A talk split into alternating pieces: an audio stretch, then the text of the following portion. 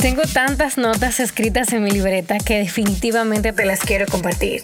Con este espacio busco poder ayudarnos a crecer y ver la vida con ojos de aprendizaje. ¿Quieres saber cómo lidiar con tus crisis de existencia? ¿No sabes por dónde empezar? ¿Quieres saber temas de pareja, espiritualidad? ¿Cómo convertirte en una mejor versión de ti? Pues este podcast es para ti. Soy Lola, publicista, escritora, amante de la comedia italiana, las novelas románticas y la comedia. Y yo, junto a mis invitados, te damos la bienvenida a mi podcast, La Libreta de Lola.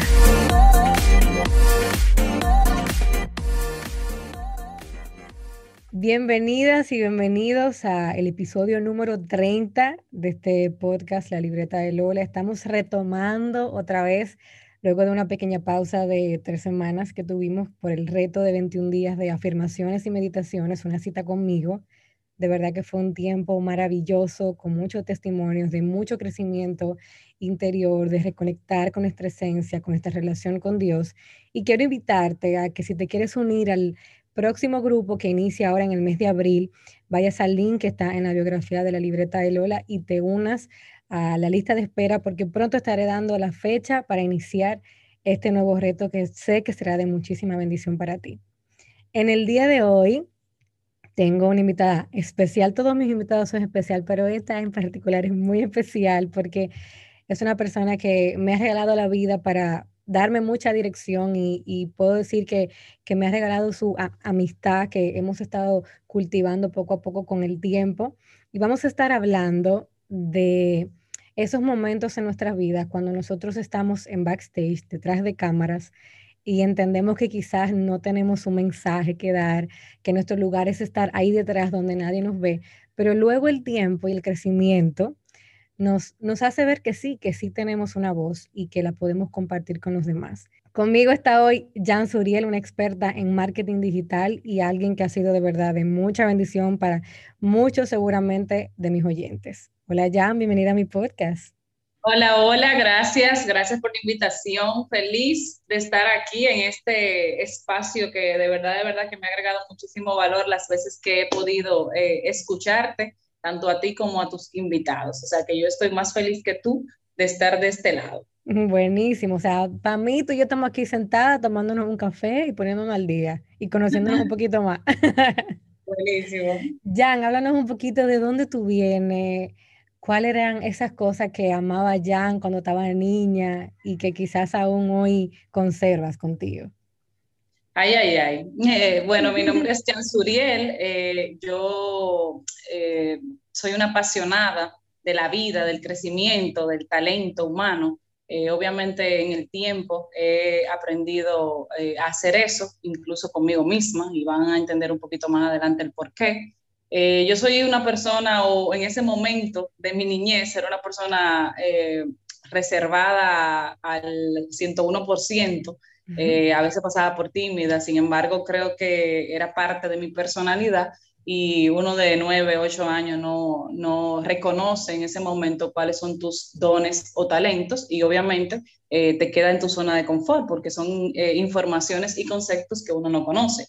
Eh, yo soy amante de la tranquilidad, de la paz, de, de estar conmigo misma. A mí eso me, me ha funcionado a través del tiempo, incluso eh, creo que lo he volcado a que, a que sea para mí un, soporte y no un obstáculo en mi proceso de crecimiento y de, y de apoyar a otros. Eh, pero sí, siempre fui como una niña en su, en su sitio. Eh, incluso era difícil porque a mí no me gustaba que me llevaran ni que a casa de otros niños a jugar, nada de eso, era rara. Era, ¿En serio? wow el tiempo, luego yo aprendí que era un tema de creencias limitantes. Obviamente cuando fui creciendo y, fui viendo que eso eh, para mí ya era un obstáculo, no una bendición, ¿verdad? Eh, entonces empecé a, verlo con un poquito más de curiosidad y eso obviamente hizo que yo hiciera transiciones y que lo utilizara a mi favor. Yo soy una persona que, que se mueve mucho por, por cómo yo conecto con la otra persona eh, yo le digo a mis amigas, yo soy de energía, o sea, si yo veo que no matching, a mí no me, o sea, no me mueve otra cosa que no sea eso. Eh, muchas veces uno tiene relaciones y, cultiva eh, relaciones de amistad casi forzadas por, por términos materiales o por gusta como la otra persona, pero si yo no conecto, yo no, yo no fluyo, incluso en los negocios. Yo le pongo un stop a clientes que simple y llanamente no conectamos. Eh, entonces, en ese sentido, creo que eso, viéndolo desde la parte positiva, ¿verdad? Mi, mi niñez como yo era así, súper reservada, súper observadora y veía como la cosa desde afuera, eh, creo que en, estos términos y ahora ya como profesional y como una adulta, me ha apoyado mucho porque eh, cuando, cuando tú no conectas con la gente, cuando tú no fluyes con una persona en particular, eh, aunque tú intentes sobrellevarlo en cualquier término, va a llegar un momento en el que eso no va a funcionar. Entonces yo prefiero que sea desde el principio. Yo creo que así me puedo definir como una persona tranquila, en su sitio, o sea, súper enfocada al resultado, o sea, yo soy colérica melancólica, ahora lo entiendo, ¿verdad? Antes el sistema era un poquito complicado, pero eh, he aprendido con el tiempo y con mucha página para la izquierda a utilizar a mi favor las fortalezas de cada uno de, esos, de esas personalidades y no necesariamente lo que no es funcional. Así es. Wow, y mira que de verdad eh, te definiste súper bien porque así mismo yo te veía, o sea, cuando yo te conocí por allá por el 2017, siempre veía a una persona como muy reservada y muy observadora. Y mira que tú también eh, destacaste eso de ti y muy orientada al resultado también, o sea que 100% eres así. ¿Y cómo, se da, ¿Y cómo se da, Jan, esta, esta conexión con Synergy, con Juan Carlos Rodríguez, Aura Rodríguez, todo, y todo este equipo, porque en ese ambiente fue que te conocí. ¿Cómo tú sí, Y, cómo ha sido como este eh, caminar con ellos para ti? Ok, mira, eh, yo a Juan Carlos y a Aura los, los, conocí, nosotros éramos socios en un negocio eh, secular eh, nosotros nos conocimos haciendo un negocio, fuimos socios, somos todavía, pero en ese momento mi, mi relación con ellos era, era más de términos por el negocio que por lo que nosotros hoy en día vivimos juntos. En ese proceso fue que yo entré en un sistema educativo continuo eh, y ahí yo empecé a ver las cosas de otra manera, incluso, y ya yo le dedicaba un poquito más de tiempo a yo educarme, a yo ir a conferencias, a seminarios y demás. En ese momento ya ellos hacían algunas conferencias, pero muy a baja escala, porque todavía Juan Carlos no era invierte en ti, y ahora todavía no se dedicaba en ese momento a lo que es el tema de las finanzas, ni mucho menos. Eh, y en ese proceso, entonces yo fui como que pegándome un poquito más porque andábamos juntos para arriba, abajo, lunes, martes, miércoles, todos los días de la semana andábamos juntos. Y eso hizo que de una u otra forma eh, yo fuera viendo cosas que en, mi, en, mi, mundo secular o normal no era tan bien visto. Yo era una persona que desde los jueves yo tenía un plan armado para irme de rumba, o sea, de jueves a domingo. Eh, yo era empleada en ese tiempo y se dio un viaje del mismo proyecto que estábamos llevando juntos. Eh, ahí yo veo una oportunidad de conocer algo nuevo que para mí en ese momento yo decía, tú sabes, la gente que no tiene pasaporte, ay, a mí no me gusta viajar. Claro. Y yo siempre decía eso, ay, a mí eso no ni fu ni fa. Pero cuando yo eh, tuve la oportunidad de hacerlo fue con ellos, vivimos en, en, la misma villa, nos quedamos en la misma villa y eso hizo que nos compenetráramos un poquito más y eh, yo como emprendedora, fuera de mi empleo, tenía una tienda de ropa online a través de Instagram. O sea, yo estaba inventando. En ese momento yo estaba inventando porque yo estaba ley de meses para yo graduarme de ingeniera civil.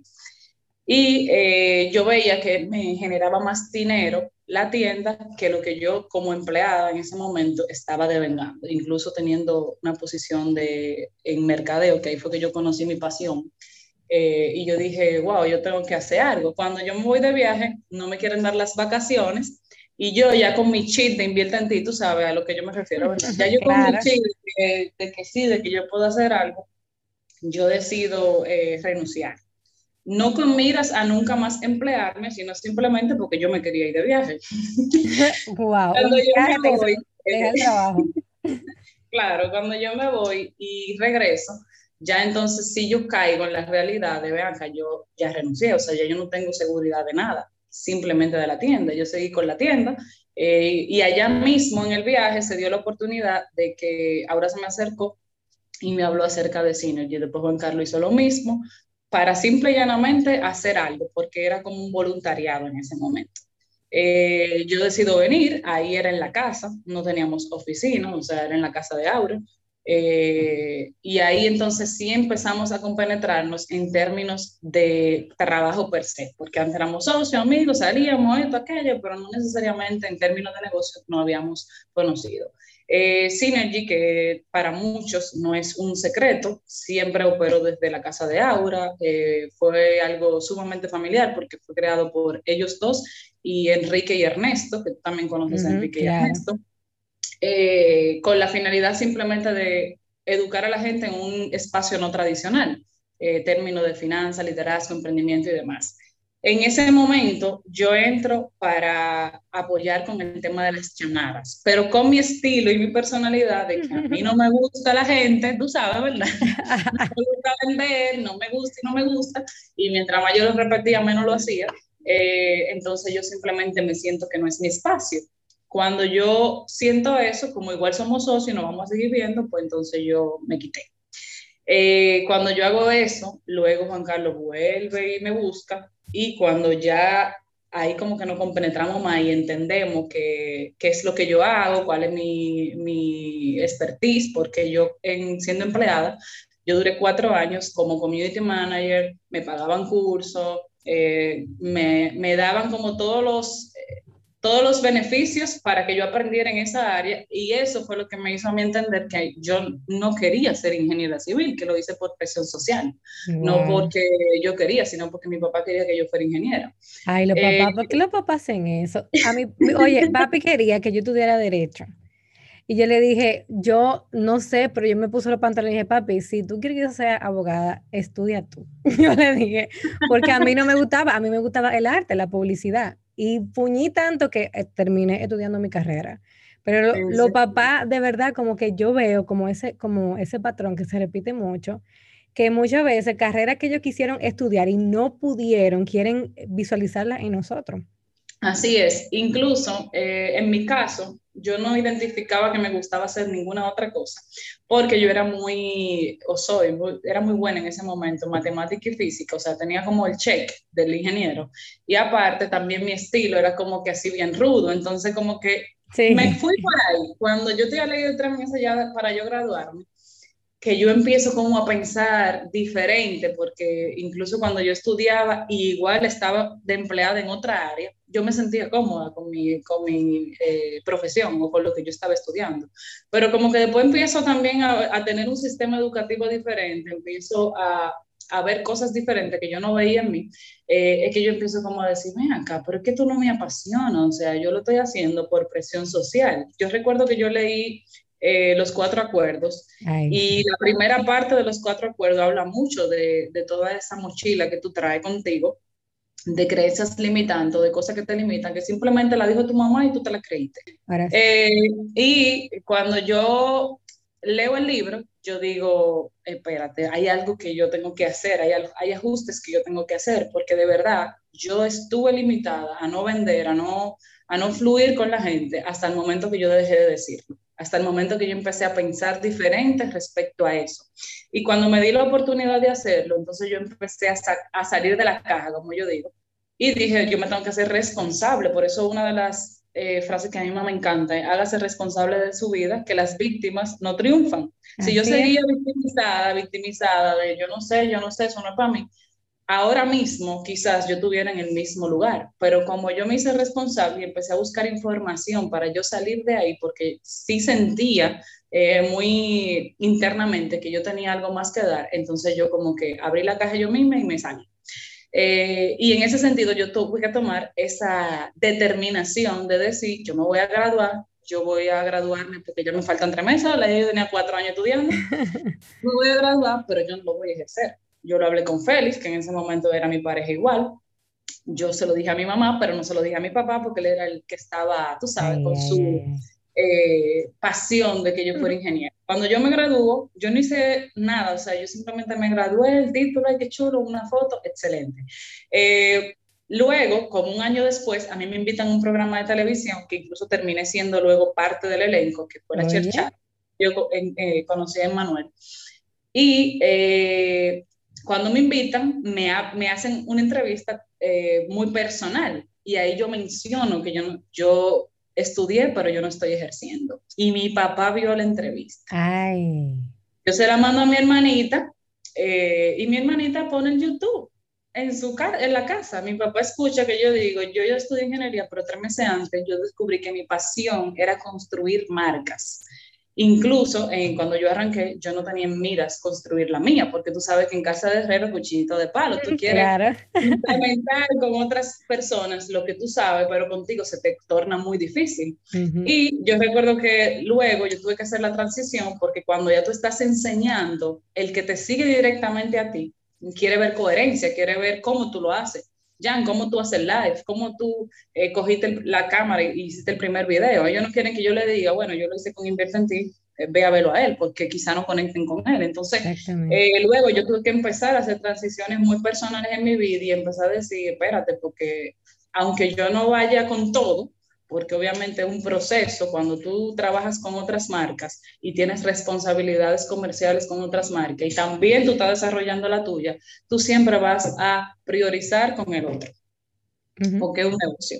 Entonces, eh, yo llego y mi papá está como medio, medio raro, porque él es súper, yo soy su favorita, yo soy el amor de su vida, entonces lo veo como que está como en un lado, y yo, ¿y qué fue? Y mami me dice, no, que él escuchó que tú no estás eh, llevando la carrera y que no sé cuánto. Y yo lo dejé así, empezaron a relajarme en mi casa, mi hermana me decía, eh, la que tiene 23 años ahora me decía, y es haciendo redes sociales que ahora tú te vas a ser rica. Y no sé cuándo, y, y, eso era relajo y relajo, y relajo para aquí y relajo para allá. Eh, y es con eso, hasta que yo me monté en un avión y empecé a dar oratoria en otros países, hasta que yo escribí y le llevé el libro. Entonces ya ahí las cosas empezaron a cambiar porque el resultado no se burla. Eso es así. Y eso, eh, y cuando me empezaron a ver con otra actitud, eh, hablando diferente, porque en mi caso sabían que yo era sumamente reservada, a mí no me gustaba ni hablar.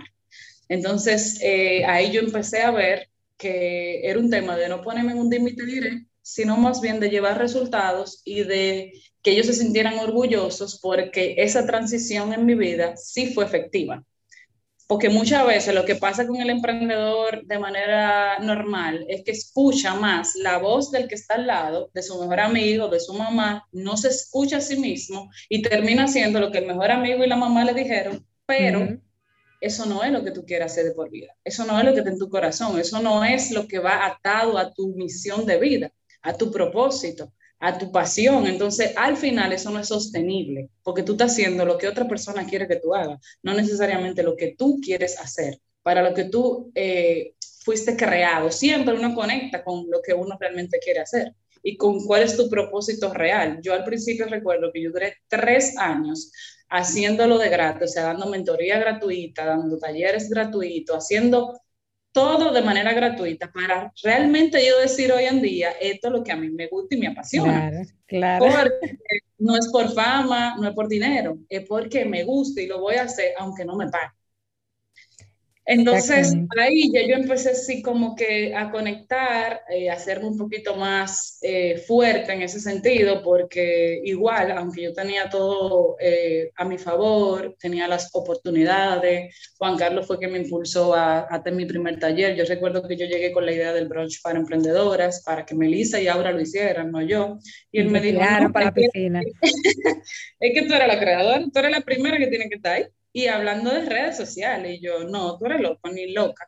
Que sí, que si no eres tú, ¿cómo va a ser? Si, es brunch para emprendedora, no puede ir César, que en ese momento era quien hablaba de red en la escuela, porque brunch para emprendedoras. Recuerdo yo que nosotros tiramos el taller, 60 mujeres. Yo me, acuerdo, yo me acuerdo que el primero y me quedé, pero esta mujer tan, y vinieron muchísimas ediciones después de ese. Ya lo sabe. Entonces, cuando yo me vi ahí, eh, lo único que yo pensé es que si yo había llegado hasta ahí era para algo, devolverme por miedo, por, porque ¿qué, iba, qué iban a decir la gente si yo me equivoco, ya era como too much. Entonces yo dije, si yo llegué hasta aquí es porque tocaba pasar esto. Porque yo realmente estaba nerviosa, o sea, no es lo mismo, pero para nada es lo mismo tú hacerlo detrás de cámara que tú presentarte y enseñar a otros a hacerlo. A veces tú no encuentras ni siquiera las palabras correctas para tú hacerlo. Y yo recuerdo que en ese primer brunch yo cerré mi primera clienta, que hoy en día es mi cliente y estamos hablando de ya casi siete años después. Y ella tenía en ese momento, yo tenía 835 seguidores, tú sabes que culturalmente hablando, eso era lo que movía a la gente a que te siguiera, que hiciera negocios contigo. Y yo no trabajaba mi marca tampoco. Yo hice como tres fotos previo al, brunch para que se viera la diferencia. tú sabes, no era ignorante en ese sentido. Y yo recuerdo que ella se me acercó, eh, ella es arquitecta, en ese momento ella era Miss Universo de algo, de fitness, y ella se me acercó y yo dije, no puede ser. O sea, impresionante. Ella se me acercó, que ella quería una mentoría conmigo, no sé cuánto, yo la paso con Melissa y cuando yo entro a la cuenta, la tipa tenía 10 mil y algo, casi 11 mil seguidores, tenía ya un arrastre porque ella estaba en el mundo del fitness, pero yo decía que ella vio en mí. Y cuando nosotros ya nos juntamos, que yo empecé a tener ya una relación un poquito más cercana con ella y todo, eh, yo le decía, le hice ese cuento y le decía, o sea, cuando tú me conociste, yo estaba de arrancar eh, en este proceso. Yo sabía hacerlo con otras personas, pero no necesariamente mi intención era nunca pararme con un micrófono a enseñar. Y ella me dijo, yo te vi con demasiada actitud, o sea, tú, eso fue lo que a mí me compró que tú sabías lo que tú estabas hablando.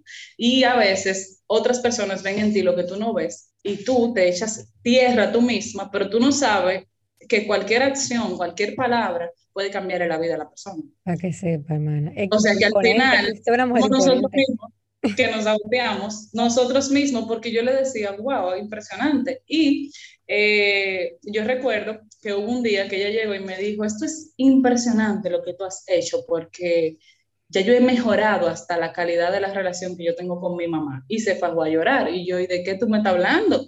Sí, es que tú me pones tareas y tú me pones cosas a hacer que yo no hacía antes. O sea, que tú no solamente estás construyendo, en mi caso, yo veo mi, mi tipo de trabajo como que yo no solamente te estoy construyendo el Instagram o el Facebook, porque al final la marca eres tú marca es un reflejo de ti, de Lola, no, del, no de la plataforma digital. La plataforma es un medio idóneo para que tú te des a conocer, para que tú eh, puedas impactar al mundo desde donde tú te encuentres, porque es eh, mundial, o sea, tú no, tú no tienes límites, tú no tienes fronteras, ¿verdad? En términos de, de redes sociales, pero al final lo que yo construyo es a la persona, porque si tú eres más, tú vas a poder entregar más a quien yo apoyo de manera general es al ser humano que está detrás de esa marca, sea un negocio o sea una marca personal. Y ahí yo vi mi verdadera, eh, mi verdadera rama, ¿verdad? Que no era necesariamente que tú vendieras una blusa, sino más bien que tú tuvieras la capacidad de creer que tú vas a vender esa blusa y al final la vas a vender. Y ese siempre ha sido mi estilo de enseñar a otros.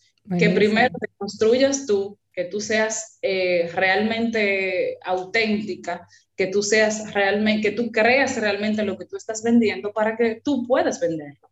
Porque de nada te va a tener muchos seguidores y tú no vas a tener la capacidad de construir comunidades, de cambiar vida, de que cuando tú digas una palabra, tú puedas tocar la mente y el corazón de la gente.